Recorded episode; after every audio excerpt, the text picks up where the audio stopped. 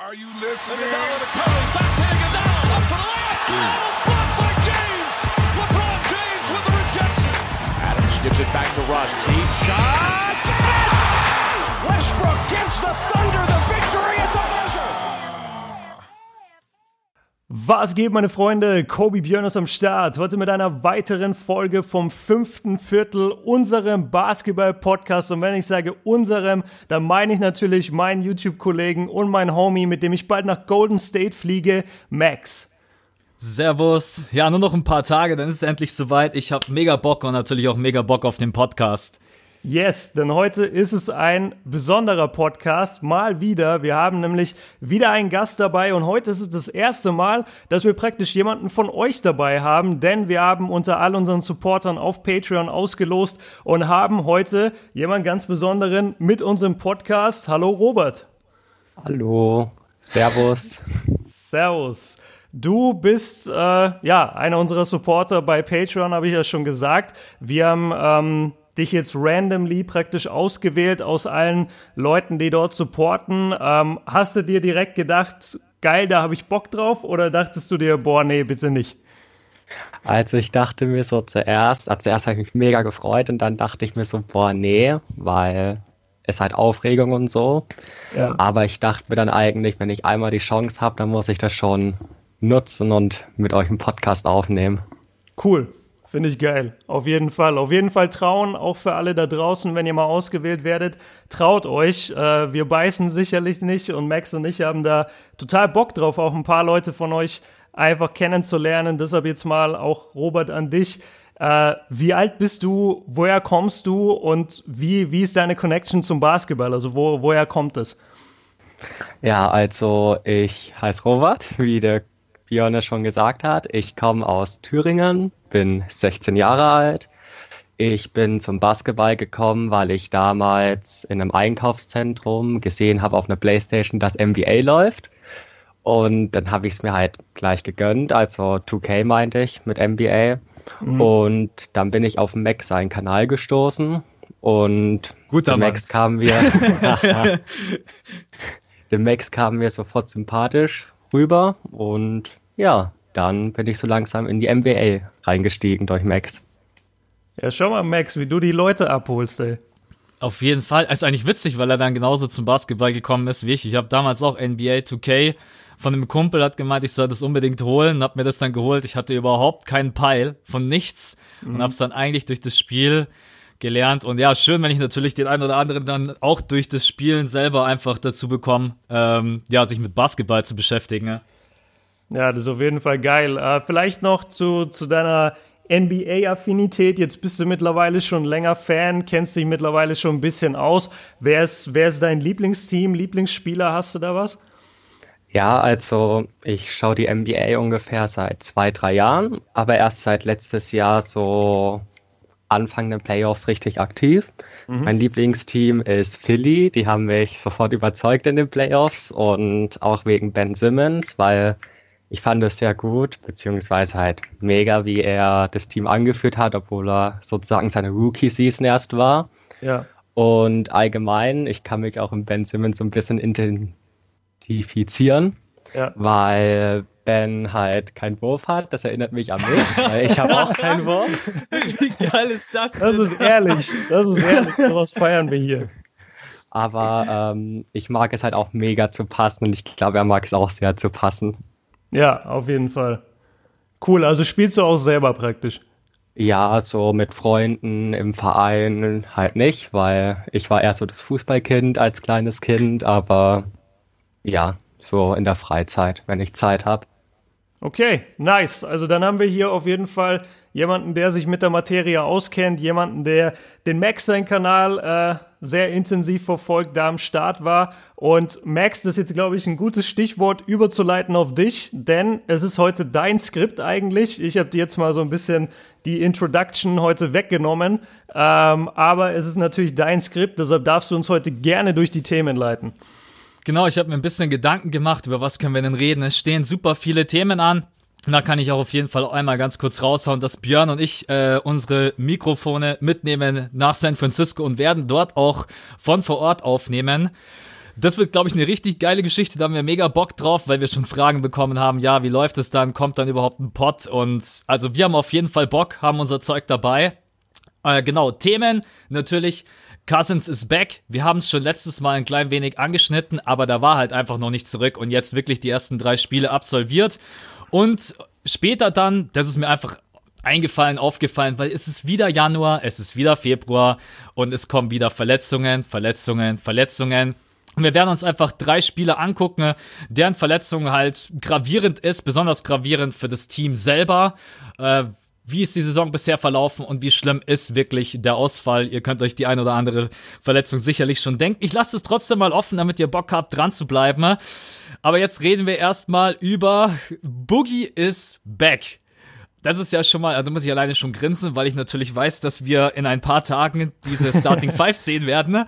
Ja. Ähm, erste Frage, total simpel. Nach so einer langen Verletzungspause, Robert, wie, wie hast du ihn gesehen? Also natürlich klar, die erste Aktion, erstes Play war gleich so richtig Boom. Ähm, ist er schon wieder bei 100 Prozent? Glaubst du, er braucht einfach noch ein bisschen? Hat er dir gefallen? Findest du er ist noch zu, zurückhaltend? Wie hast du ihn jetzt gesehen in den ersten drei Spielen? Also, wie du gesagt hast, die erste Aktion war echt boom, hat gefühlt jeden überzeugt mit seinem Dank. Aber ich fand, er ist noch nicht direkt bei 100 Prozent, obwohl sein Dreier relativ gut läuft. Direkt im ersten Spiel hat er ja, ich glaube, drei reingemacht. Genau, drei von oh, vier. Richtig. Und ja, also er hat mich noch nicht zu 100% überzeugt, aber ich glaube, für nach so einer Verletzung ist er ziemlich gut zurückgekommen. Ja, das, Jan, war auch mein, ja, das war auch mein erster Eindruck. Also ich dachte mir auch, wir dürfen nicht die 100% von ihm erwarten, aber für das, was wir von ihm gesehen haben, sah es schon sehr, sehr gut aus. Ich war auch ähm, allein ein paar Wochen davor, als dieser Clip äh, viral gegangen ist, wo, wo er im Training über Kevin Durant gestopft hat, in, in diesem 1 gegen 1, was die beiden gespielt haben in der Halle, da dachte ich mir auch, ey, okay, der hatte eine Achilles, der hatte einen Achillessehnenriss, dass der so wieder am Start ist, hätte ich gar nicht gedacht von der Explosivität. Klar, man sagt immer, es dauert einfach ein bisschen. Es gibt diese sogenannte ähm, NBA-Form, also praktisch die körperliche Form, in die du einfach nur reinkommst, wenn du wirklich NBA-Spiele absolvierst. Davor kannst du trainieren, wie du willst. Du bist einfach noch nicht in NBA-Form, bis du nicht wirklich Spiele machst. Aber für das, wie, er, wie lange er jetzt Pause hatte, sah super aus. Der Dreier ist gefallen, was natürlich eine sehr, sehr geile Sache ist. Jetzt ähm, für die Warriors im letzten oder im vorletzten Spiel, also drei hat er bisher gemacht, in seinem zweiten Spiel hat er dann nur 0 von 2 getroffen und jetzt gestern Nacht äh, hat er einen von einen. Also da, da muss man einfach, man muss einfach gucken, wie sich das Ganze entwickelt. Aber meine erst, mein erster Eindruck war auch, ey, positiv. Also das, das sieht gut aus, habe ich mir gedacht. Mich hat's auch gewundert, dass die erste Aktion gleich ein Dank ist, weil wenn ich an die ganzen schlimmen Verletzungen denke, Paul George, Derrick Rose, wer auch immer, wenn ich überlege, wie lange die gewartet haben, bis sie mal wieder danken, Rose macht es bis heute nicht. Paul George hat, glaube ich, auch das erste, die ersten paar Wochen ist er dem echt aus dem Weg gegangen und dann Cousins kommt rein und natürlich feiert der sich danach selber. Der weiß ganz genau, die ganze Welt, die ganze Basketballwelt schaut auf dieses Game und dann kommt der erste Pass und dann brettert er den rein. Klar, ich musste auch total grenzen und, aber ich stimme euch beiden zu. 100 Prozent, das kriegst du nur hin, wenn du dann wirklich äh, kompetitiven Basketball spielst. Äh, mal gucken, wer Cousins dann wirklich aufhalten kann, wenn er bei 100 Prozent ist. Ihr habt es beide schon angesprochen von draußen. Ich habe mal ein Skript reingeschrieben und das ist ja auch mittlerweile so ein Running Gag, der dritte Splash Brother. Also im, im ersten Spiel, das war schon ehrlich gesagt beeindruckend. Also von der Wurfbewegung her ähm, und wie zielt sich im zweiten Spiel dann 0 von 2. Klar, jetzt im dritten ein Dreier, das ist natürlich dann wieder äh, wenig aussagekräftig. Glaubt ihr, dass Cousins mehr unterm Korb eingesetzt wird? Oder denkt ihr, die gehen jetzt einfach wirklich auf 4, 5 out und dadurch, dass Boogie von draußen halt auch einfach so gefährlich ist, ähm, die haben so viele Möglichkeiten, das zu spielen. Cousins raus, Steph zieht rein, KD zieht rein. Björn, was glaubst du? Was ist, was ist so der Plan? Oder denkst du, ist es eigentlich mittlerweile jetzt total egal, wie die spielen? Die zerfetzen eh geht, ne? Ja, also das zum einen, es ist total egal, wie sie auflaufen, weil sie werden immer Mismatches kreieren. Das, das ist unglaublich, das Talentlevel, was du auf dem Feld hast. Ich denke, es ist Matchup-abhängig. Wenn du, ähm, ja, wenn du einen Big Man hast, der jetzt zum Beispiel ein krasser Rim Protector ist im gegnerischen Team, den willst du natürlich rausziehen, weil du willst, dass die Zone frei ist für, für die ganzen Drives von den, von den Flügel- und Guard-Spielern.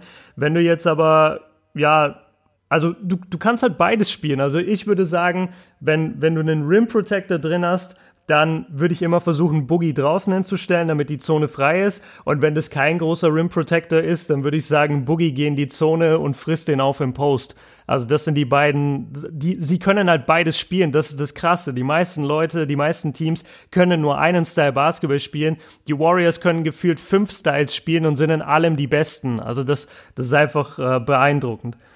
Ich habe auch einen Kommentar auf Insta gelesen unter meinem Clay Thompson Post. Ähm, das war, er findet es so langweilig, dass Houston und Golden State nur noch Dreier schießen. Ne?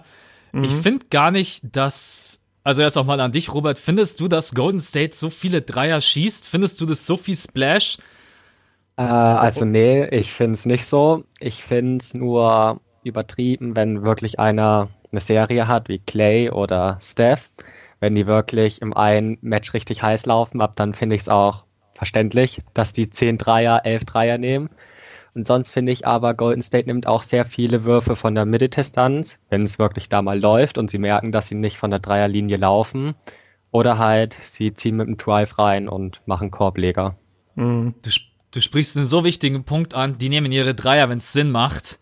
ähm, und da will, da will ich jetzt gar nicht auf äh, die Rockets eingehen, sondern generell gibt es viele Teams, die nehmen einfach ihre Dreier, egal ob das Sinn macht oder nicht. Und da muss ich auch wirklich die Warriors verteidigen. Die nehmen ihre Würfe meistens, wenn sie merken, okay, irgendjemand läuft heiß. Gefühlt nehmen sie gar nicht so viele Dreier. Aber danke auf jeden Fall für die schöne Überleitung. Ähm, denn einer ist natürlich, es ist, es ist ein Wahnsinn. Also für mich ist Clay Thompson, diesen Mann zu beschreiben, wenn der heiß läuft, ist echt schwierig. Clay Thompson egalisiert den Rekord von Ty Lawson. Zehn Dreier in Folge. Die, also bei dem Mann fehlen mir die Worte. Erst 37 Punkte in einem Viertel, zehn Dreier in Folge, allgemein den Dreierrekord. Ist Clay Thompson vielleicht der gefährlichste Spieler, wenn er heiß läuft, Björn? Oder sagst du, da gibt's noch irgendwie Steph, KD? Was glaubst du? Das ist eine richtig gute Frage. Du, du musst halt überlegen, aus welcher Perspektive du es siehst. Ich habe oft, äh, vor allem letztes Jahr in den Playoffs, ich habe ja die ganzen Warriors-Spiele mir mal angeschaut und danach Analysen gemacht. Und du kannst echt danach gehen, wenn die Warriors ein Spiel verlieren, dann immer nur, weil Clay Thompson äh, einen schlechten Tag hatte. Also komischerweise können sich Steph und KD in irgendeiner Weise immer ausgleichen oder für den anderen so ein bisschen die Punkte auffahren oder dann vielleicht, was die beiden natürlich auch äh, gut können, sie können auch beide sehr, sehr gut den Ball verteilen. Wo ich jetzt bei Clay sagen würde, dass er so eine Stufe unter den beiden ist. Trotzdem guter Ballverteiler, aber jetzt nicht auf den Level von den beiden. Wenn Clay ein schlechtes Spiel hat in der Offensive, dann läuft's bei den Warriors nicht. Ähm, weil die Defense dann einfach irgendwann sozusagen von ihm ein Stück abrücken kann und sagen kann, okay, wir verteidigen mehr die Helpside jetzt gegen Steph und gegen KD, weil Clay trifft heute nicht. Ist natürlich, das, das geht vielleicht einmal in 30 Spielen auf, weil Clay kann, wie du schon angesprochen hast, auch 10 von 10 dir reinballern und damit dein Genick brechen. Ich würde schon sagen, dass er mit der gefährlichste Spieler der NBA ist, wenn er heiß läuft du musst halt schon James Harden seine Props geben, ähm, vor allem weil er so gut ist darin, diese Vier-Punkt-Spiele auch zu ziehen, auch wenn es nicht schön anzusehen ist, aber bei ihm würde ich sogar noch ein bisschen, hätte ich noch ein bisschen mehr Schiss, wenn er heiß läuft, aber Clay ist auf jeden Fall in der Spitze dabei. Robert, ich habe ganz vergessen, dich zu fragen. Ne? Also Björn und ich, wir kennen uns ja, aber dich kennen wir ja gar nicht. Magst du eigentlich die Warriors? Hast du deinen Lieblingsspieler oder ist das vielleicht auch eine Franchise, wo du dir denkst, boah, KD-Move nervt mich, Cousins nervt mich. Ähm, ist mir jetzt gerade eben nur so eingefallen, weil ich überlegt habe, Robert, ich habe gar keine Ahnung, ob er die überhaupt mag. Kannst du da vielleicht mal kurz einen Einblick geben für uns alle? Ja, also als Golden State noch ohne Durant gespielt habe, habe ich es sehr gefeiert. Mhm. Seitdem Durant so da ist, ist er so meine Hass-Franchise, weil ich halt nicht möchte, dass die gewinnen den ähm, Titel. Aber ich muss halt sagen, sie spielen halt gut und sie haben ein krasses Team. Deswegen, man muss ihnen schon ihren Respekt zollen. Auf jeden Fall, ja. Also bei mir ist es ähnlich, äh, als es nur hieß Splash Brothers und mit Iguodala in Kombination und damals noch Harrison Barnes und äh, Bogutz und also an alle Leute, die wirklich mal Golden State länger als drei Jahre verfolgen. Da habe ich auch echt, ich habe es gefeiert ohne Ende. Aber ich muss jetzt auch sagen, mittlerweile dieses KD-Ding ist für mich gegessen. Man muss ihm auch einfach Props geben, was er in der Finals-Serie reißt. Klar, dass da jetzt natürlich fünf All-Stars auf dem Feld stehen, ist, äh, ist absolut krank. Aber das konnte damals keiner wissen. Also Steph ist jetzt nicht in der ersten Saison komplett eskaliert, Clay auch nicht, Draymond. Das ist auch einfach viel Stückwerk und Arbeit und deswegen klar, KD muss man nicht feiern. Cousins ist noch, natürlich noch mal mehr ein Nackenschlag für ein Jahr und irgendwie für fünf Millionen. Aber gut, ähm, das bringt uns zu einer Frage, die habe ich, die stelle ich mir in den letzten Tagen immer wieder, weil jeder denkt, die Warriors, sie werden sowieso Champion. Es kann sie keiner schlagen. Ne? Und die Frage ist, was machen wir? Was macht die Basketballwelt, wenn sie trotz fünf All-Stars nicht Champion werden, Robert? Was machen wir dann? Hör, hören wir dann alle auf? Rennen wir nackt um Block? Oder denkst du das? Denkst du, Denkst du, es ist überhaupt möglich? Oder sagst du, die Wahrscheinlichkeit ist einfach, geht gleich gen Null? Also, ich denke, es ist möglich, aber es wird sehr schwer. Und wenn, würde ich es nur Toronto zutrauen mit Kawhi, dass sie es wirklich schaffen könnten, Golden State gefährlich zu werden. Aber sonst im Inneren weiß, glaube ich, fast jeder Basketball-Fan, es wird wahrscheinlich nur Golden State mit dem Titel holen. Ja, Björn, ich brauche eigentlich gar nicht fragen, weil ich deine Antwort weiß. Ich frage dich trotzdem, ähm, welche Franchise stellst du gegenüber, wenn du sagst, okay, die haben eine Chance, um sie überhaupt zu schlagen?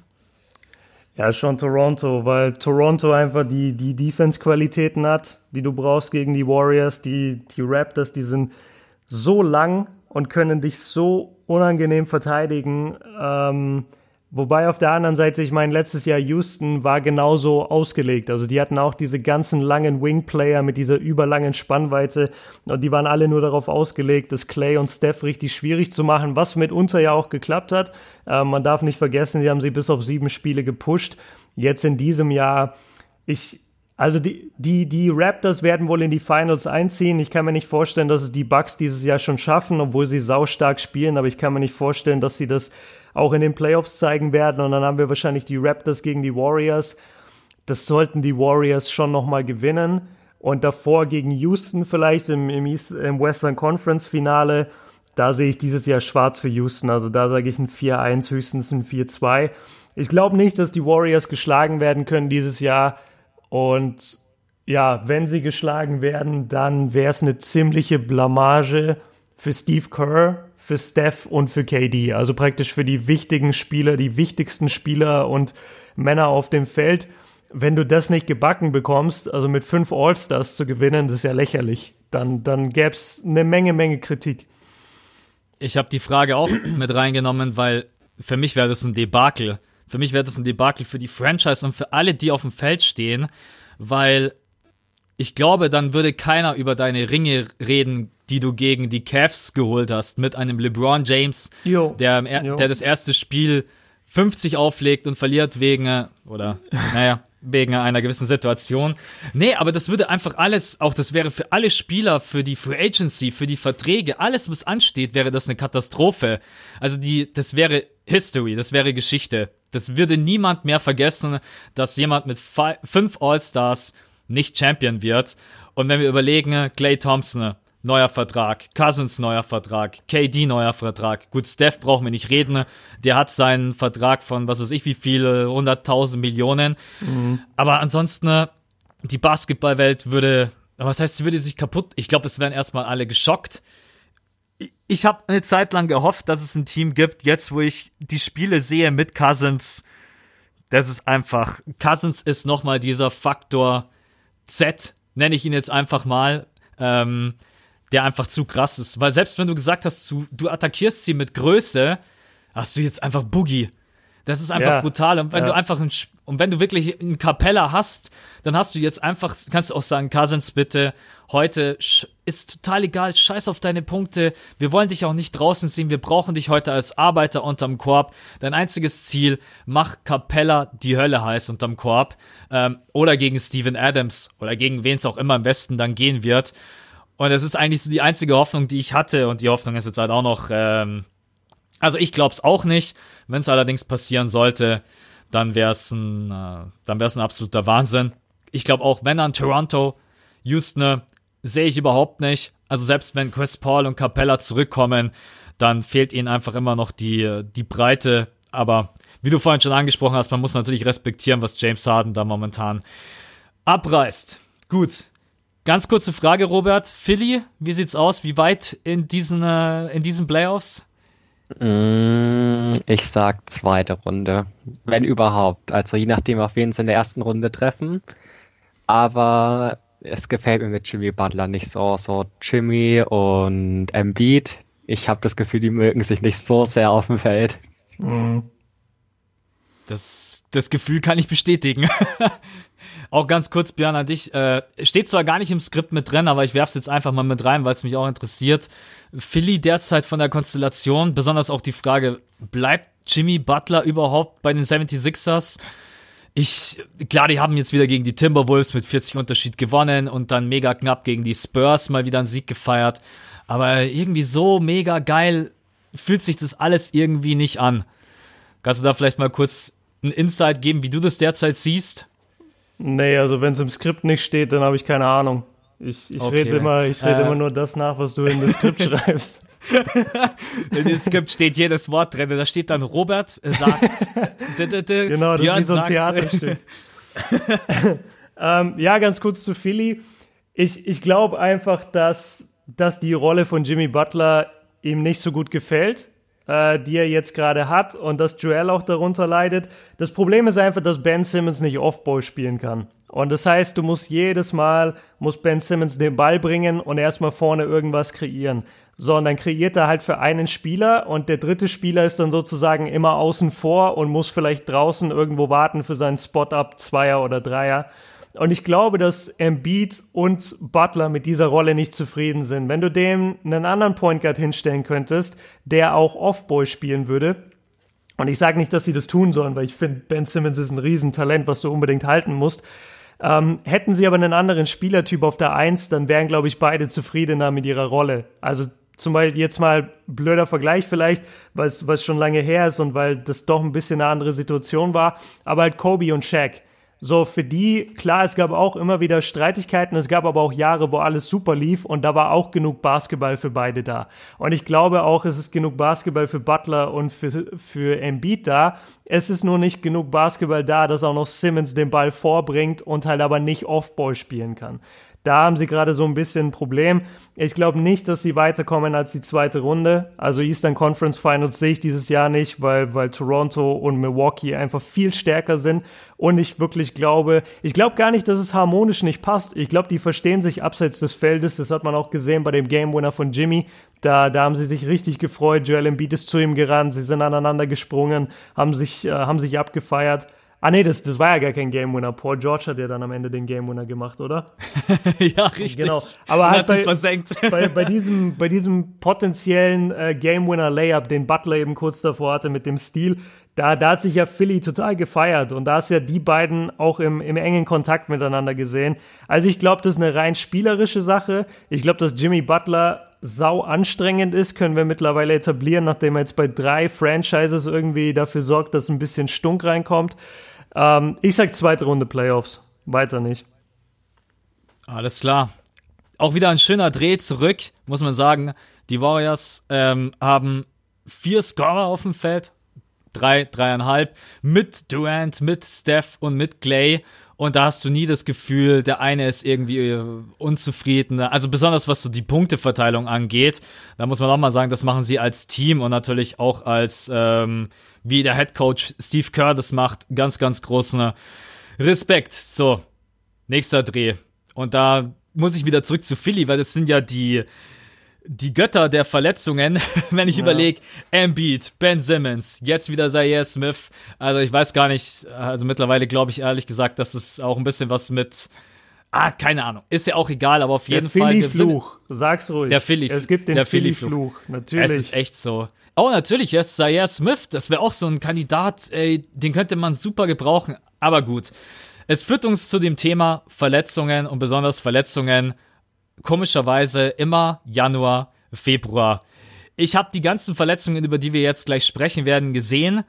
Und ich möchte trotz allem mal die Frage in den Raum stellen, äh, ist eigentlich ganz witzig, weil das ja auch dich ein bisschen zurückführt zu deinem Ursprung, äh, Björn. Mhm. Damals mit Gordon Hayward, das war, glaube ich, äh, ah nee, das war im Oktober. Aber wann hast du das Video gemacht? Das war mein erstes Video, ja, 18. Oktober. Ja, das genau. Und jetzt kommen wieder so viele, so viele Verletzungen. Liegt es am zu vollen Spielplan oder ist es einfach nur Pech? Robert, was glaubst du? Sind es zu viele Spiele? Ähm, oder wenn man sich auch die Verletzungen anguckt, wie sie passieren, da ändert auch kein äh, verdünnter Spielplan irgendwas.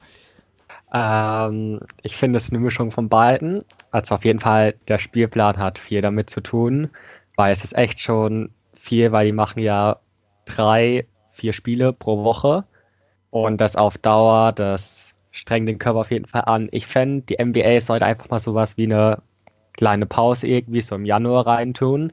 Mhm. Und ich glaube, es wäre auf jeden Fall eine gute Idee, weil dann wäre es auf jeden Fall besser für die Spieler allgemein, aber es ist auch viel Pech mit dabei, dass genau meistens im Januar und im Februar die schlimmen Verletzungen passieren. Es sind auch echt viele, also jetzt sind wir ja wirklich Basketball-Nerds ohne Ende, aber wir schauen ja auch nicht jedes Spiel. Also wenn es jetzt zehn Games weniger wären, dann würde, also ich persönlich würde jetzt nicht sterben und sagen, boah, jetzt habe ich zu wenig Spiele. Ähm, Björn wahrscheinlich schon. Wie siehst du das? Wie siehst du das mit dem Spielplan? Oder sagst du, dass die Verletzungen, die haben auch alle überhaupt nichts mit der, mit der Anzahl der Spiele zu tun? Doch, auf jeden Fall. Also natürlich hat es mit der Anzahl der Spiele zu tun.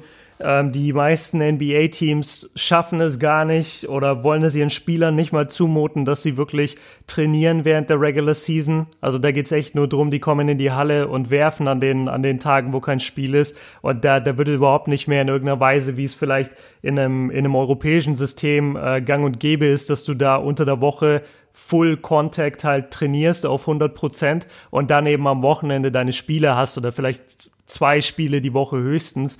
Und die haben halt einfach drei, vier Spiele jede Woche Back-to-Backs, äh, müssen in die nächste Stadt fliegen. Das ist so unglaublich ermüdend für deinen Körper und für deinen Geist. Und gerade auch, weil du das angesprochen hast, dass es immer ähm, im Januar kommt, das ist gerade so eine Phase bei den Leuten, wo einfach, das ist so das, ja, so ungefähr ab Spiel 35, ab Spiel 40, wo du auch einfach so ein bisschen danach dich sehnst, dass endlich der All-Star-Break ist, aber du weißt, boah, fuck, das dauert jetzt noch zehn Spiele und dann bist du vielleicht auch mental nicht bei jedem Spiel zu 100% da und gerade dann passiert es, dass du dich eben blöd verletzt, weil du halt nicht zu 100% mit deinem Kopf auch im Spiel warst. Ich finde, die NBA könnte ruhig den Spielplan kürzen. Das einzige, ich glaube, der einzige Grund, warum sie das, ja oder zwei, also klar, sie haben das, sie haben das ganze Geld im TV natürlich und das ist alles ausgelegt auf ein Spielpaket mit 82 Spielen pro Team. Wenn sie das jetzt runterschrauben, kriegen sie weniger Kohle. Das ist dann nicht so geil natürlich für ein Business. Aber ich glaube vor allem, womit das auch zusammenhängt, sind diese gerade in der NBA verbreiteten Vergleiche mit den anderen Ehren also mit, mit den 80ern, mit den 90ern, wie auch immer. Und wenn du jetzt praktisch aufhörst, wenn du jetzt sagst, wir machen nur noch 60 Spiele in der Saison, dann sind diese ganzen Zahlen ab Stand heute praktisch nichts mehr wert, weil du sie nicht mehr mit den aktuellen Spielern vergleichen kannst. Und ich glaube, alleine daran würde es auch scheitern, weil die NBA das liebt, dass sie auf 60 Jahre Historie zurückblicken kann und die Leute wie ich jetzt zum Beispiel da ganze Kanäle drüber haben und damit irgendwie 20.000 Leute erreichen. Das, das, da hätten die überhaupt keinen Bock drauf, dass das jetzt alles wegfällt und das heißt, die heutige Ära ist soft. Also das, deshalb glaube ich nicht, dass es passieren wird. Aber ich, find, ich fände es gut, weil ich will keine Verletzungen sehen. Das ist. Rant over. Du, du haust dir so einen krassen Punkt raus, an den ich nie gedacht habe. Stimmt, du kannst gar keine Vergleiche mehr ziehen. Ja. Es ist alles, es ist alles hinlänglich. Das wäre eine komplett neue Ära. Das wäre, da habe ich echt noch nie drüber nachgedacht. Also ich glaube auch nie, dass sie es machen werden. Ähm, und deswegen wäre mein Vorschlag auch vielleicht einfach das Ganze zu verlängern oder vielleicht früher zu starten. Zwei Wochen früher starten, zwei Wochen später enden. Ich meine, die Offseason ist eh so lang und jeder von uns hasst die Offseason. also ja. außer klar natürlich Lotterie, Draft ähm, und dann die Free Agency, aber dann hast du wirklich ein paar Wochen drin, da passiert gefühlt halt gar nichts. Und man merkt ja jetzt auch selber, dass die Franchise selber sagen, okay, pass mal auf, jetzt bei dem Roadtrip nehmen wir dich einfach nicht mit, weil du brauchst jetzt einfach mal auch Ruhe und was ich auch ganz wichtig finde, was du gerade angesprochen hast, vom Kopf her. Also ich habe selber zwar nicht im Basketball, aber im Fußball mal höherklassig gespielt. Und wenn ich mich verletzt habe, dann eigentlich immer wenn ich mental ausgebrannt war. Mhm. Und ich will nicht, und ich will nicht wissen, wie das bei denen ist. Wenn ich alleine nur an Adams sein Interview denke, äh, auf die Frage zum All-Star-Break, ähm, ob er denn da Bock hätte mitzuspielen und etc., hat er gesagt, ja, würde er schon ganz gerne machen. Aber wenn jetzt nicht, dann fände er das auch nicht schlimm, weil ihm das halt auch immer verdammt gut tut. Ich glaube auch zum Beispiel so ein LeBron James, der jetzt einfach mal 12, 13, 14 Spiele aussetzt, viel Spaß, wenn er zurückkommt und wieder bei 100% ist. ja. der, der, Körper, der Körper ist ausgeruht, der Geist ist ausgeruht. Du kannst mal Zeit mit der Familie verbringen, mit deinen Kids. Wir haben das auch in unserem Christmas-Podcast angesprochen. Klar ist es natürlich eine Ehre, aber du musst an Weihnachten irgendwo in einer fremden Stadt spielen. Deine Family hockt zu Hause. Ich glaube, dass da auch echt verdammt viel Kopfsache mit dabei ist. Ich glaube aber trotz allem, der Spielplan wird so bleiben. Es geht um viel zu viel Kohle, die ganzen TV-Gelder. Ähm, es geht natürlich auch um Ticketverkäufe für die Franchise selber. Mhm. Gelder, die die selber mit einplanen fürs Marketing, für die Spielergehälter, für das Personal. Ähm, und deswegen äh, ist eine schöne, unschöne Sache. Wird uns allerdings, glaube ich, nicht erspart bleiben, äh, dass solche Verletzungen einfach immer wieder kommen. Und trotz allem muss ich auch fairerweise sagen, über die Verletzungen, über die wir jetzt sprechen, äh, ah, die sind natürlich alle nicht ganz so schön. Und wenn man sie auch gesehen hat, dann könnten die natürlich auch passieren mit 60 Spielen. Wir fangen mal an, gerade eben schon über James gesprochen. Der wird jetzt hoffentlich dann sehr, sehr bald mal wieder zurückkehren. Ja. ähm, aber ein anderer hat sich verletzt und das tut verdammt weh, ist meine persönliche Meinung. So viel kann ich schon mal mit reinhauen. Lonzo Ball fällt auf jeden Fall vier bis sechs Wochen aus, wenn nicht sogar länger. Ist umgeknickt im Spiel gegen äh, Houston war es, glaube ich.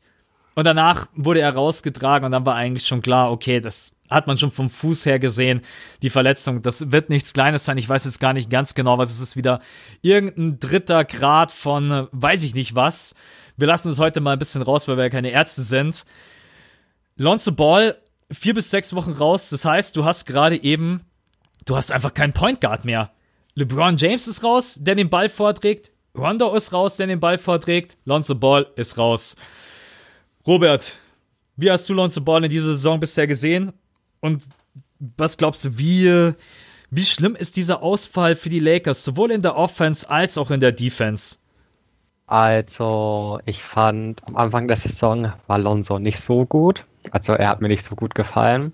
Aber er hat sich auf jeden Fall gesteigert. Und das schon einiges, vor allem jetzt, wo LeBron weg war.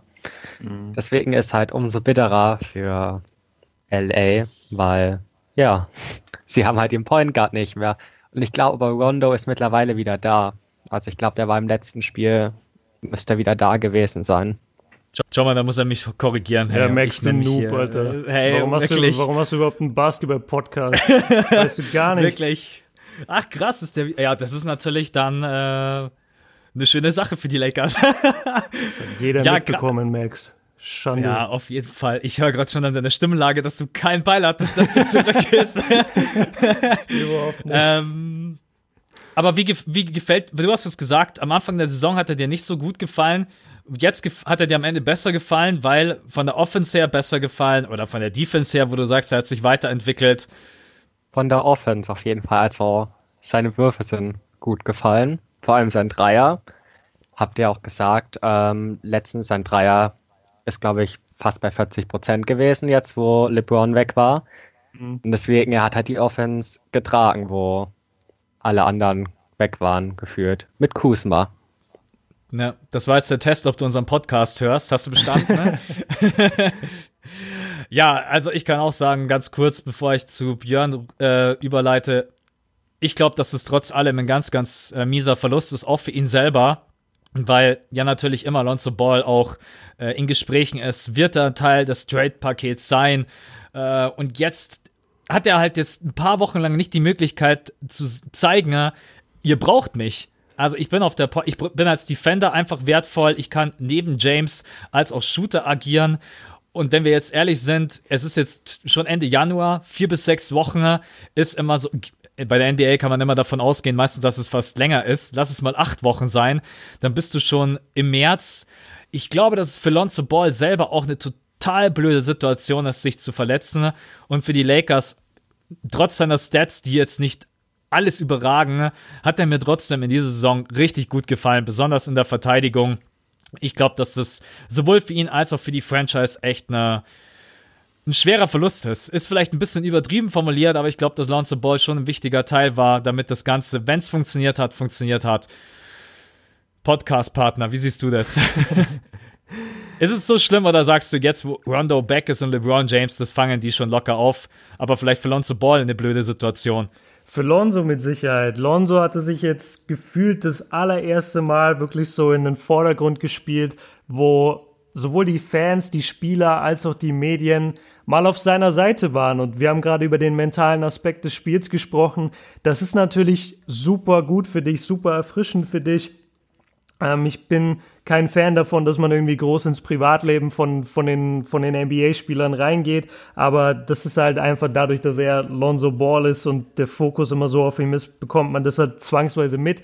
So, der hat ein Kind, äh, hat sich aber von der Frau getrennt. Die Frau hat schon einige Sachen in den Medien über ihn gesagt, die jetzt nicht besonders vorteilhaft sind. Wir bekommen das hier in Deutschland vielleicht nicht so krass mit, aber also ich hätte jetzt keinen Bock, gerade in Los Angeles zu sein und da zu leben, bei den Lakers zu spielen und jeden Tag geht auch durch die Mainstream-Medien irgendwie mein Name, weil ich angeblich dieser Vater bin, der sich nicht um sein Kind kümmert. Und dann gibt's noch die ganze Kritik darum, dass ich kein Basketball spielen kann und dann noch, ja, du wirst eh getradet für, äh, so, sobald LeBron James einen besseren Partner findet.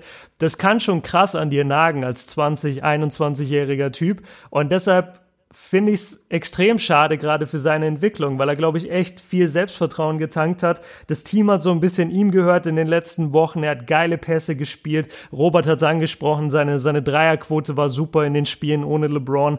Das tut weh. Das tut auf jeden Fall weh. Ich glaube, dass die Lakers das aber schon kompensieren können, denn sie haben einen Rajon Rondo und auch in der Regular Season ist er zwar nicht so der Faktor, aber es gibt ja auch den sogenannten Playoff Rondo, der irgendwie jedes Jahr in der Postseason äh, rauskommt und dann plötzlich wieder so spielt wie 2008, als er mit den Celtics damals den Titel gewonnen hat. Zum Beispiel gestern jetzt bestes Beispiel, das Spiel, was der Max scheinbar nicht mitbekommen hat, obwohl wir es alle gesehen haben. Ähm, 15 Punkte, 15 Punkte, 13 Assists, äh, 6 Rebounds für, für Rondo in 37 Minuten. Und 6 von 11 aus dem Feld, 3 von 5 von der Dreierlinie. Also das ist ein typischer Playoff Rondo. Das ist so ein typisches Spiel, wo er sagt, okay, ähm, ich will jetzt mal ein bisschen übernehmen. Ich zeige jetzt mal ein bisschen was hier, 15, 13 und geile Quoten aus dem Feld. Ähm, die Lakers haben jetzt trotzdem nicht gewonnen gegen, gegen die Timberwolves, aber das ist einfach nur so ein Indikator, so, ey, der kann das schon. Und auch wenn er mal dann drei Wochen irgendwie zwei Punkte und drei Assists auflegt, wartet auf die Playoffs. Also ich mache mir jetzt nicht so die Sorgen um die Playoffs, ähm, nur weil Lonzo weg ist, aber ich mache mir Sorgen um Lonzos Entwicklung, ganz klar. Ja, also ich bin auch, besonders wenn Rondo spielt und er spielt, was er spielen kann, dann kann natürlich vielleicht auch mal der Gedanke aufkommen, wenn Lonzo dann wieder zurückkommt, naja, läuft am Anfang vielleicht nicht so, Rondo ist der bessere Point Guard, ist der bessere Ballverteidiger ist er definitiv. Also Rondo ist für mich ein Wahnsinn, was wirklich äh, Court Vision angeht. Und dass vielleicht auch dann Luke Walton am, vielleicht ein bisschen zögert, besonders kurz von den Playoffs. Ich, ich finde es echt schade für ihn. Ich hoffe, dass es sich wirklich auf maximal sechs Wochen beschränkt. Ich habe allerdings auch gesehen, wie er umgeknickt ist und es sieht einfach richtig, richtig mies aus. Ich muss sagen, dieser ganze Trubel um ihn herum, hat mich jetzt nicht mehr so erreicht. Damals mit Lavar Ball hat es mich zu Tode genervt. Mhm. Dann hat mich sogar Lonzo Ball irgendwann genervt, obwohl der damit gar nichts, also der konnte gar nichts dafür, weil einfach sein Vater in jeder TV-Show, in jeder Talkshow, also das ist ja wirklich. Und dann sieht man eigentlich äh, in einer Situation, wo er jetzt alleine ist und auch bei der Franchise, was für ein ruhiger, besonnener und eigentlich schon erwachsener Junge das ist. Ich habe wirklich Respekt vor ihm und ich hätte ihn auch echt gerne auf unserem Trip spielen sehen, weil ich glaube, dass Lonzo Ball einfach richtig guten Basketball spielen kann. Na gut, wir werden sehen, wenn er wieder am Start ist. Es gibt, es geht schlimmer, viel, viel schlimmer, also als wie bei den Lakers. Und zwar, wenn ähm, bei deiner Franchise ein Monster ausfällt, was auf den Namen Anthony Davis hört. Die Letz der letzte Stand war, er unterzieht sich einem Spezialisten. Äh, mögliche Ausfallzeit könnte sich auf vier bis sechs Wochen belaufen. Jetzt ist gestern wieder äh, eine News gedroppt. Da heißt es wieder ein bis zwei Wochen. Jetzt muss ich gleich mal nachschauen, ob der nicht, nicht dass der gestern Nacht gespielt hat. weil, weil sonst, Robert, sonst Robert weißt du da was? Hat er gestern Nacht gespielt? Nein, hat er nicht. Sonst ist meine NBA-Karriere offiziell beendet. Also ich, ähm, ich, nee. ich habe gerade noch mal geguckt bei, äh, bei Basketball Reference, da ist das momentane Update äh, next to one and also the next one to two weeks, also ein bis zwei Wochen. Genau, also das ändert sich halt auch immer. Finde ich in der NBA manchmal auch undurchsichtig. Besonders am Anfang, wenn die Verletzung passiert, kommt immer sofort irgendwie, ja, so und so lange fällt der aus, dann kommt noch das MRT, Röntgen etc. Das wird dann halt immer geupdatet und wenn du dann irgendwann, wie zum Beispiel bei Kawhi Leonard oder Michael Fultz, wenn sich das Ganze dann immer nach hinten hinauszögert, auch wie bei LeBron James, ähm, ich will jetzt nicht sagen, dass ich ein ungutes Gefühl habe, aber am Anfang hieß es, wie lange hieß es? Maximal äh, zwei Wochen? Ja, zwei Wochen und dann Reevaluation. Ja, und jetzt sind wir bei, äh, wenn wir überlegen, Weihnachten ne, ist jetzt auch schon wieder. Ja, genau, äh, vier Wochen jetzt. Ja, genau, vier Wochen. Aber Max, Max, sprich's noch nicht aus. Wir, wir wollen das nicht ins, ins Universum raustragen. Nee, sprich's wollen noch wir nicht aus. Okay. Reden wir lieber über die Pelicans. Und ich habe mir gerade mal auch die Ergebnisse angeguckt mit Anthony Davis und jetzt ohne ihn. Das ist ein Ausfall, der tut so brutal weh. Und besonders der tut richtig weh, weil wir haben jetzt gerade darüber geredet, Lakers sind für euch Playoffs. Die sind nämlich gerade auf Platz 9 und wären gar nicht in den Playoffs. Nochmal ganz kurz zurückschwenken. Robert, Lakers Playoffs oder nein?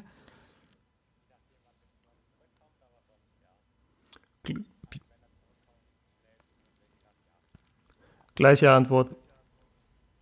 Gleiche Antwort. Okay. also ich glaube, da sind wir uns alle drei einig wenn wir jetzt uns die Pelicans anschauen, die stehen gerade bei 22 zu 27. Ich muss immer wieder daran denken, wie die reingestartet sind in die Saison mhm. und wo die jetzt stehen. Ey, also wenn jetzt die noch ein paar Spiele verlieren und die Mavs gewinnen noch ein paar Spiele, dann sind die irgendwann auf Platz 13. Und dann muss man sagen, natürlich, die Saison ist noch lang in Anführungsstrichen. Aber die Plätze, besonders diese Plätze 6 bis 8, das wird am Ende, glaube ich, ein Fight ohne Ende. Wenn wir gucken, Spurs auf der 6, 27, 22, Jazz 27, 22, Clippers 26, 22 und dann dahinter die Lakers. Also die müssen jetzt langsam mal gucken, dass sie wieder rankommen und dann fällt Anthony Davis aus. Über seine Stats, äh, Robert, solche Stats, das ist einfach absolut krank, oder? Du hast es im Skript vor deiner Nase, 29,3 Punkte. Den Rest kannst du selber lesen. Ähm, wie, sie, wie hast du ihn in dieser Saison gesehen und wie wichtig ist er für die Pelicans, dass sie die Playoffs noch schaffen? Oder sagst du, auch wenn er zurückkommt, sie packen es nicht? Also, seine Stats sind krank, wie jedes Jahr gefühlt. Also, er ist halt ein mhm. Monster unterm Brett. Und ich wäre mir nicht mal sicher, also ich glaube, sie würden es auch mit ihm nicht schaffen diese Saison, weil bei den Pelicans fehlt irgendwas. Ich glaube, es fehlt ein guter Point Guard oder ein guter Shooting Guard, weil ja, Anthony Davis allein reicht nicht, weil auch wenn er Monsterleistungen zeigt, sie verlieren ja trotzdem öfter Spiele, obwohl er die zeigt. Ich glaube auch, dass auf jeden Fall von der Breite her einiges, einiges fehlt. Björn, sagst, sag, also ich muss erstmal zustimmen. Ich glaube tatsächlich auch, dass selbst wenn er zurückkommt, dass die Pelicans dieses Jahr die Playoffs nicht schaffen. Auch wenn es knapp wird. Ich glaube auch, dass die Pelicans tatsächlich da ganz knapp äh, am Ziel vorbeischrammen werden. Björn, wie siehst du es? Packen sie es mit Anthony Davis? Ist es egal, ob mit ihm, ohne ihn? Sie sind zu schwach, zu dünn besetzt, spielen einfach nicht den Basketball von Anfang der Saison. Packen sie es oder nicht? Ja, die Pelicans, ich glaube, ich hatte die in einem meiner äh, die größten Überraschungen für mich in dieser Saison Videos, weil ich einfach nicht nachvollziehen kann, warum dieses Team nicht besser dasteht. Die haben Anthony Davis, die haben Drew Holiday, die haben Nikola Mirotic und die haben Julius Randle. Ich verstehe nicht, warum die nicht besser sind. Also das, das macht keinen Sinn. Und auch wenn du dir Spiele von denen anguckst, dann denkst du dir eigentlich immer, also wenn sie verlieren, dann denkst du dir, ja, okay, war halt jetzt mal ein unglückliches Spiel, kann mal passieren. Und wenn sie gewinnen, egal gegen welches Team, dann bist du eigentlich nicht groß überrascht, sondern denkst dir einfach immer nur, ja klar, das ist ja ein super Team auf dem Papier die, die schaffen es einfach nicht zu gewinnen. Also ich glaube, es ist vollkommen egal, ob Anthony Davis da ist oder nicht.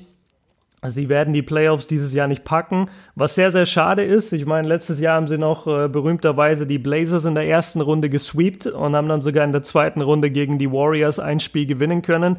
Und jetzt diese Saison, also was, was hatten sie für Abgänge außer Rondo? Und da sieht man vielleicht auch wieder, wie wichtig so ein Playoff Rondo sein kann, denn der hat wahnsinnige Playoffs letztes Jahr gespielt. Aber ich, ich bleibe dabei, also selbst mit Anthony Davis ähm, schaffen sie die Playoffs nicht.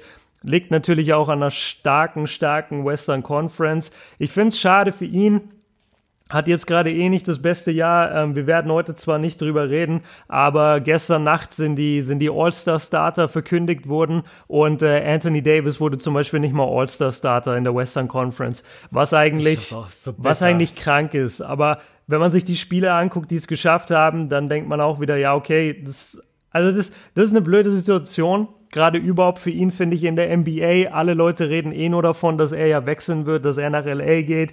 Ähm, ist auch wieder so ein bisschen vielleicht mit dem mentalen Aspekt. Vielleicht hat deswegen auch das Team nicht so oft Bock, sich reinzuhängen, weil, weil sie wissen, okay, AD geht sowieso. Also das, das ist eine ganz verkorkste Situation da und jetzt hat er auch noch die Verletzung. Das ist gerade nicht schön in New Orleans. Also wenn die nicht mal die Playoffs packen, dann ist es ja noch mal ein Grund mehr für Davis zu gehen ich, ich sehe sowieso nicht, dass er dort bleibt. Robert, bleibt er, geht er? Also für mich ist ganz klar, dass Anthony Davis in der nächsten Saison nicht mehr bei den Pelicans spielt. Und wenn du sagst, ja, er geht, was glaubst du, Boston, Lakers, wo, wo geht's hin für ihn? Also, ich würde auch sagen, ja, geht. Und ich hoffe, dass er zu den Lakers geht. Warum hoffst du das, obwohl du Philly-Fan bist? Weil er dann in Westen bleibt. Und ich glaube, er würde neben LeBron, wird so ein Anthony Davis schon gut rasieren. Oder wenn er nach Boston geht, hat Philly natürlich auf Jahre ein richtiges Problem und wird nie wieder in die äh, Conference Finals kommen. Könnte man auch sagen. Das wäre natürlich hart. Ja, das, das wäre Wahnsinn. Also ich, da wäre Boston. Aber gut, das Thema haben Björn und ich jetzt schon ein paar Mal. Da werden wir echt erst wieder drüber reden, wenn's wenn es wirklich soweit ist. Ich erinnere, uns, erinnere mich noch an unser, unsere Jimmy Butler Podcast, wo wir dann irgendwann mal gesagt haben, ey, jetzt, entweder machst du jetzt mal oder nicht. Anthony Davis ist natürlich ein ganz, ganz heißer Kandidat. Aber ich glaube, mit der Verletzung und wenn sie die Playoffs nicht packen, äh, dann hast du noch mehr Zeit, um darüber nachzudenken und zu sagen, ja, ich werde hier sowieso nichts gewinnen. Und die Meinung habe ich auch bei den Pelicans, wird Davis niemals einen Titel gewinnen. Und wir haben es in unserem MVP-Podcast auch angesprochen. Bei so einer Franchise wirst du auch diesen Titel nie gewinnen. Ich glaube, dass Davis und die Lakers ganz, ganz heißes Ding ist. Aber wie gesagt, warten wir mal noch ab die Saison. Wir einigen uns darauf, selbst wenn er zurückkommt für die Pelicans, wird es ganz, ganz schwer in die Playoffs zu kommen. Und wir glauben alle drei, dass sie es nicht packen. Kommen wir zu einer Franchise, die auf Kurs ist, war ich will noch nicht sagen war, weil mal gucken, wie es jetzt weitergeht. Die Indiana Pacers. Ne, für mich mittlerweile schon fast das Black Horse in dieser Saison. Der Underdog, dem ich viel zutrauen wollte und jetzt gerade eben nicht mehr so viel zutrauen kann, weil jemand ausgefallen ist. Und das ist wirklich komplett frisch und aktuell. Diese schlimme Horrorverletzung von Oladipo. Äh, wir haben alle gehofft, aber als dann die Diagnose da war, ich, irgendwie ein Riss im Knie, Quadrizepssehne, irgendwie sowas in die Richtung. Auf jeden Fall Saison aus für Oladipo. Björn, wie schlimm ist es? Richtig schlimm. Oder würde ich mal behaupten, für die Pacers? Ähm, kann ich nicht sagen. Die Pacers sind eines der wenigen Teams in der NBA, die wirklich ein Team sind, die nicht nur von ihrem Starspieler abhängig sind. Ich, ich weiß, dass Oladipo in diesem Jahr schon mal lange ausgesetzt hat. Äh, allerdings weiß ich nicht mehr, wie sie da stehen. Vielleicht äh, kannst du das einmal nachgucken für mich, während ich gerade erzähle. Aber auf jeden Fall, die Pacers sind stark. Äh, sie haben Bogdanovic, der abgehen kann. Sie haben Sabonis, sie haben Miles Turner. Sie haben noch irgendjemand, dessen Name mir gerade nicht einfällt. Äh, Thaddeus Young.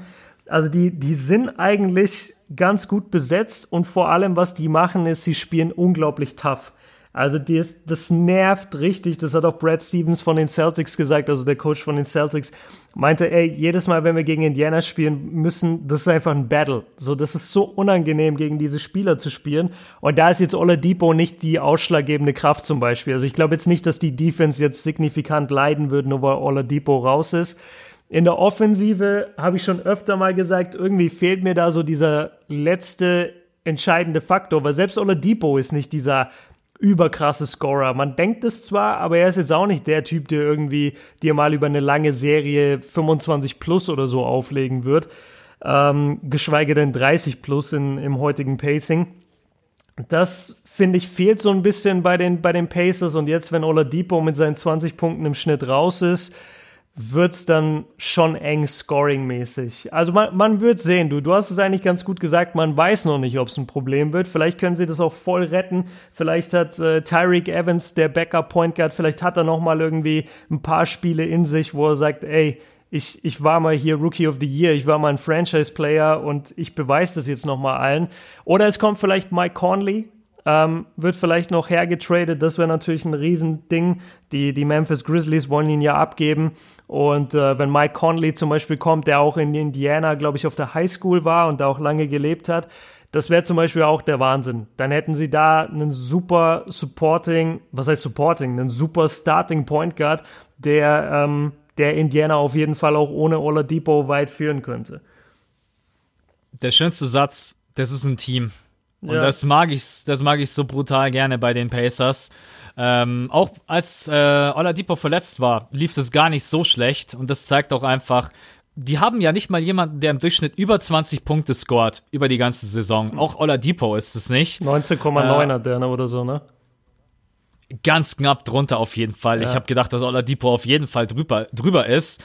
Ähm, aber das ist auch einfach, weil der Typ von seiner Toughness, Ausstrahlung her auf dem Feld ich glaube, dass das schon fehlen wird. Ich glaube aber, dass sie es spielerisch schon kompensieren könnten. Aber natürlich, wenn es da mal wirklich knappe Dinger sind, dann ist Oladipo schon der Mann, den du suchst, wo du weißt, dem kann ich den Ball geben, der kann den Ball nach vorne tragen, der kann mit dem Drive reinziehen, hat mehrere Abschlussmöglichkeiten. Ne? Die haben Spiele gewonnen, egal ob gegen die Hornets, die haben sie komplett hergeklatscht. Das Spiel habe ich sogar gesehen, 120 zu 95. Mhm. Jetzt leider bei der Verletzung, aber auch die Raptors haben die besiegt. Die gewinnen ihre Spiele auch zum großen Teil, weil die, wie du es gesagt hast, die sind des Todes nervig. Also die verteidigen, äh, die verteidigen einfach richtig, richtig gut, verschieben richtig gut. Und die machen vor allem in dieser Saison alle einen Sprung nach vorne. Und das merkt man einfach, ob das wieder ein Miles Turner ist, ob das ein Thaddeus Young ist. Die, haben, die entwickeln sich einfach alle weiter. Und ich hoffe jetzt bloß, dass durch den Ausfall von Oladipo jetzt nicht alle sagen, boah, ja, ohne Oladipo, oh shit, also die stehen jetzt gerade bei 32, 15. Äh, Toronto spielt, steht bei äh, 36, 14, wenn ich das jetzt nicht falsch äh, sehe. Warte, ich schau nochmal ganz kurz nach. Nee, stimmt. So ein Spieler hat immer einen ganz, ganz großen Einfluss auf die Entwicklung von ganz, ganz vielen. Ich nehme da auch total gerne ähm, LeBron James als Beispiel, was der für einen Einfluss hat. Und jetzt bin ich mal gespannt in den nächsten Spielen, wie groß der Einfluss von Oladipo ist bei den Pacers, ich glaube auf jeden Fall trotz allem, dass sie, dass sie das kompensieren können. Jetzt versuche ich Robert noch ganz kurz mit reinzuholen. Oladipo Pacers, hast du es überhaupt verfolgt? Äh, ist Oladipo bei dir? Ist es ein Spieler, den du magst? Ein Spieler, wo du sagst, ist mir jetzt nicht so, ist nicht so auf meinem Radar, auf meinem Schirm. Kannst vielleicht auch ein bisschen auf die Stats eingehen, wenn du magst. Da haben ja Björn und ich jetzt noch nicht so intensiv drüber gesprochen. Ja, also ich mag Oladipo an sich. Also ich finde es ein cooler Spieler, auch wie er sich letzte Saison verbessert hat, wo er zu den Pacers gewechselt ist, also getradet wurde.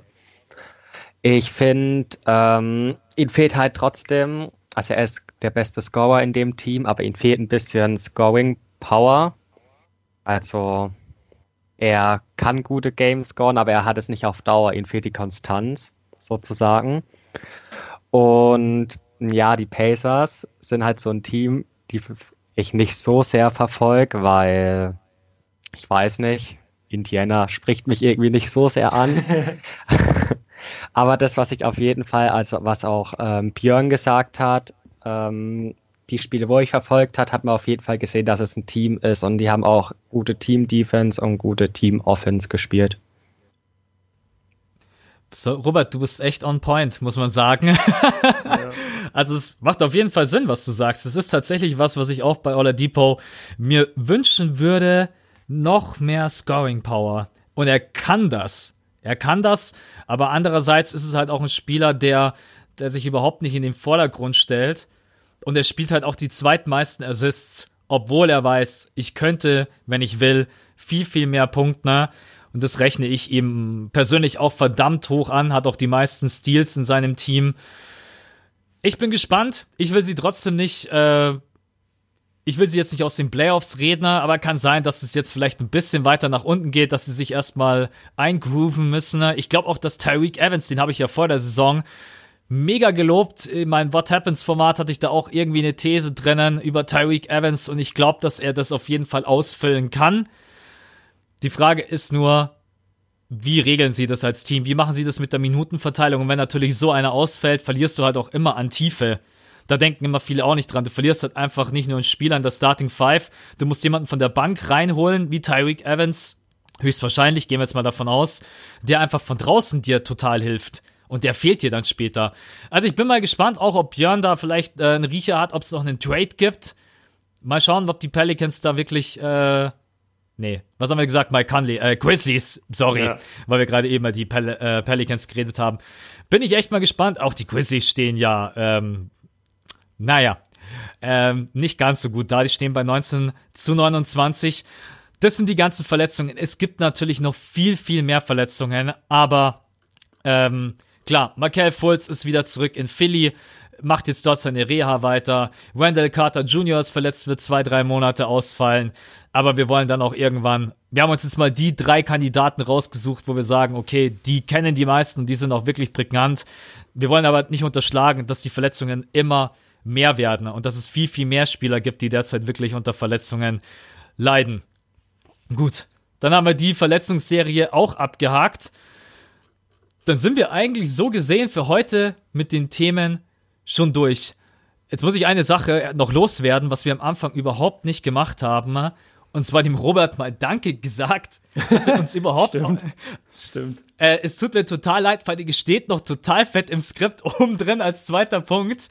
Ähm, du bist 16 und unterstützt uns. Ähm, da fehlen mir ehrlich gesagt auch äh, ein bisschen die Worte, weil in dem Alter, ich weiß, man will selber sein Geld ausgeben für irgendwelche Games, man will sich Klamotten kaufen oder keine Ahnung, irgendwelche Sachen für den Sport. Deswegen kann ich da nur von meiner Seite aus auf jeden Fall fetten, fetten Respekt und Dankeschön, dass du uns da äh, ein bisschen was von, deinen, von deinem Geld gibst, um den Podcast zu unterstützen. Äh, mich freut das brutal und ohne Ende. Mich freut es auch, dass du heute wirklich mit dabei bist, weil ist eine Premiere. Du kannst sagen, hey, ich war der Erste im fünften Viertel, der mit dabei war. Yes. Und deswegen, ähm, von meiner Seite aus kann ich echt nur sagen, vielen, vielen Dank. Das soll hier nicht unterschlagen werden. Und auch vielen Dank an alle anderen, die uns derzeit unterstützen. Ähm, das ist für Björn und mich einfach ein riesengroßes Support und tut uns mega gut. Oder wie siehst du das, Björn? Ja, also auch von mir, ey, Robert, vielen, vielen Dank. Das ist, also ich finde, ich finde, äh, während du gerade geredet, Max, mir, mir kam die ganze Zeit nur in den Kopf, was für eine geile Sache dann letztendlich diese Patreon-Seite ist, weil wir dort eben, weil du es schon gesagt hast, wir sind natürlich ein bisschen darauf angewiesen, auf den Support von den Zuhörern, damit dieser Podcast laufen kann, damit Servergebühren bezahlt werden kann und so weiter. Aber das Geile ist, wir können bei Patreon halt wirklich was zurückgeben. Also wir haben da diese verschiedenen Kategorien, wo man eben verschiedene Dinge bekommt, je, wie lange man auch immer dabei ist und so weiter. Und vor allem, man kann einfach diese Pods machen, wo man die Zuhörer wirklich mit reinholt. Und das finde ich extrem geil an der Patreon-Seite. Und ja, jetzt das erste Mal auf jeden Fall. Und ich finde wirklich, das wollte ich dir auch sagen, Robert, richtig gut gemacht. Also du hast es echt gut gemacht, gerade in dem Podcast. Du warst nicht einmal irgendwie mit einem Thema überfordert. Ähm, Wenn es mal ein Thema war, wo du vielleicht nicht so drin warst, hast du trotzdem eine klare Meinung gehabt und dann halt gesagt, ja, und viel mehr habe ich mich jetzt damit auch nicht beschäftigt, was vollkommen okay ist. Man muss ja nicht jedes Team total verfolgen. Das aber auch von mir. Ähm, vielen, vielen Dank, Alter. Wirklich, freut uns total, dass du heute da warst. Robert fehlen die Worte. ja, nee, ist echt so. Ja, also danke für das Danke auf jeden Fall. Es hat mich sehr angeschmeichelt. Ich war im Dauergrinsen gerade. cool. Sehr schön. Hört man gar nicht, Robert. nee, ist so cool. Jawohl. Ja, geil, Max. Dann sind wir durch, ne? Auf jeden Fall noch ganz kurzer Ausblick. Nächste Woche, wir haben es ja schon angesprochen, wie unser Zeitplan aussieht. Es gibt auf jeden Fall ein paar Themen, über die wir noch quatschen werden. All-Star äh, dann natürlich das äh, All-Star Game selber, die Nominierungen, TV-Übertragung. Äh, wir gucken mal, wie wir in äh, San Francisco dazukommen. Wir haben uns auf jeden Fall vorgenommen, unser Versprechen, was wir euch gegeben haben, einmal pro Woche im Podcast zu bringen, zu halten. Und das werden wir auch tun. Und selbst wenn wir irgendwann um 3 Uhr nachts einen Podcast aufnehmen, Genau, das ist einfach nur der Ausblick, also dass ihr Bescheid wisst in San Francisco. Wir werden Instagram, könnt ihr uns auch gerne folgen äh, Corby Björn einfach in die Suche eingeben oder Max Sports, dann findet ihr uns. Ich glaube, da wird auch einiges kommen. Björn hat die Kamera mit dabei, Laptops haben wir mit dabei. Also, weil es ist, glaube ich, der letzte Podcast, oder? Jetzt bevor wir dann abdüsen, wenn ich jetzt nicht, oder haben wir noch irgendwie einen anderen Plan gehabt? Nee, haben wir nicht, weil ich muss durcharbeiten.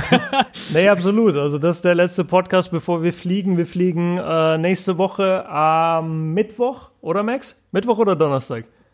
Mittwoch. Mittwoch, ne? Genau. Mittwoch, äh, 16.35 Uhr von München aus. Da muss ich auch erstmal runterkommen. Äh, hier aus Bochum. Das wird für mich auch eine zweitägige Anreise, weil ich davor kurz in Nürnberg bei meiner Familie vorbeifahre. Also das, das wird eine ziemlich stressige Woche für uns und dann auch dahin fliegen, Jetlag, whatever, alles dabei. Aber wie es der Max gesagt hat, wir haben uns das, das ist ja unter, unter anderem ist es ja eins dieser Patreon-Ziele eben, die erreicht wurden und dann halten wir uns da natürlich auch dran. Ähm, und da hieß es, wir machen jede Woche einen Podcast und natürlich machen wir dann auch jede Woche einen Podcast, ist ja klar. Und den werden wir aus San Francisco aufnehmen. Wir wissen noch nicht genau wann. Aber wir wissen, wir haben auf jeden Fall zusammen ein Zimmer. Das heißt, wir können uns nicht aus dem Weg gehen. Das wird auf jeden Fall stattfinden. Wir haben die Mikros dabei. Wir haben, äh, wie Max schon gesagt hat, den Laptop dabei, zumindest meinen. Und ähm, ja, das wird eine sehr, sehr geile, sehr, sehr feine Sache. Ich freue mich richtig auf die Reise. Und dann habt ihr auch mal das fünfte Viertel live aus San Francisco. Das gab es auch noch nicht. Also viele Premieren gleich in diesem ersten Monat. Auf jeden Fall, das, da können wir uns später auch mal anhören und sagen, ja, da waren wir in San Francisco. Ja, Mann. Eine Sache, eine Sache noch ganz kurz bezüglich Patreon, ähm, dass ihr auch wisst, wir haben das nicht vergessen. Ne? Wir werden euch jetzt die Tage dann mal schreiben, besonders die, die jetzt wirklich dem, äh, in den ersten beiden Monaten, also du kannst ja sagen, du gibst einen bestimmten Betrag, kannst aber wieder zurückziehen. Ist auch gar kein Problem, jeder hat da seine Gründe. Aber wenn jemand gezahlt hat, haben wir ja auch versprochen, Autogrammkarten, Merchandise und so weiter. Und jetzt wissen wir halt die ersten, die wirklich gesagt haben, okay, wir unterstützen euch. Wir werden die Tage mal auf euch zukommen und euch anschreiben. Bloß, dass ihr Bescheid wisst, dass wir auch das nicht vergessen haben. Dann könnt ihr euch beim Björn ein T-Shirt raussuchen oder bei mir ein T-Shirt, whatever. Genau, dass ihr da auf jeden Fall Bescheid wisst, dass wir das nicht vergessen haben. Gut, dann sind wir durch. Ich sage nochmal vielen Dank an Robert für deine Zeit. Äh, war super schön, dass du mit dabei warst. Ich muss auch sagen, hast du, hast du richtig top gemacht. Richtig sympathischer Kerl. Bleib auf jeden Fall mit äh, dabei beim Basketball. Vielleicht kannst du irgendwann in zehn Jahren sagen, äh, ich bin der Mega-Experte. und äh, dann, laden, dann laden wir dich wieder ein und sagen wir, Robert, so, jetzt klär uns mal auf, uns beiden Noobs. Und natürlich auch vielen Dank an Björn, vielen Dank an euch beide. Es hat total viel Spaß gemacht. Wir wünschen euch alle ein geiles Wochenende und äh, sagen bis zum nächsten Mal. Euer Björn, Robert und Max. Ciao. Ciao. Ciao.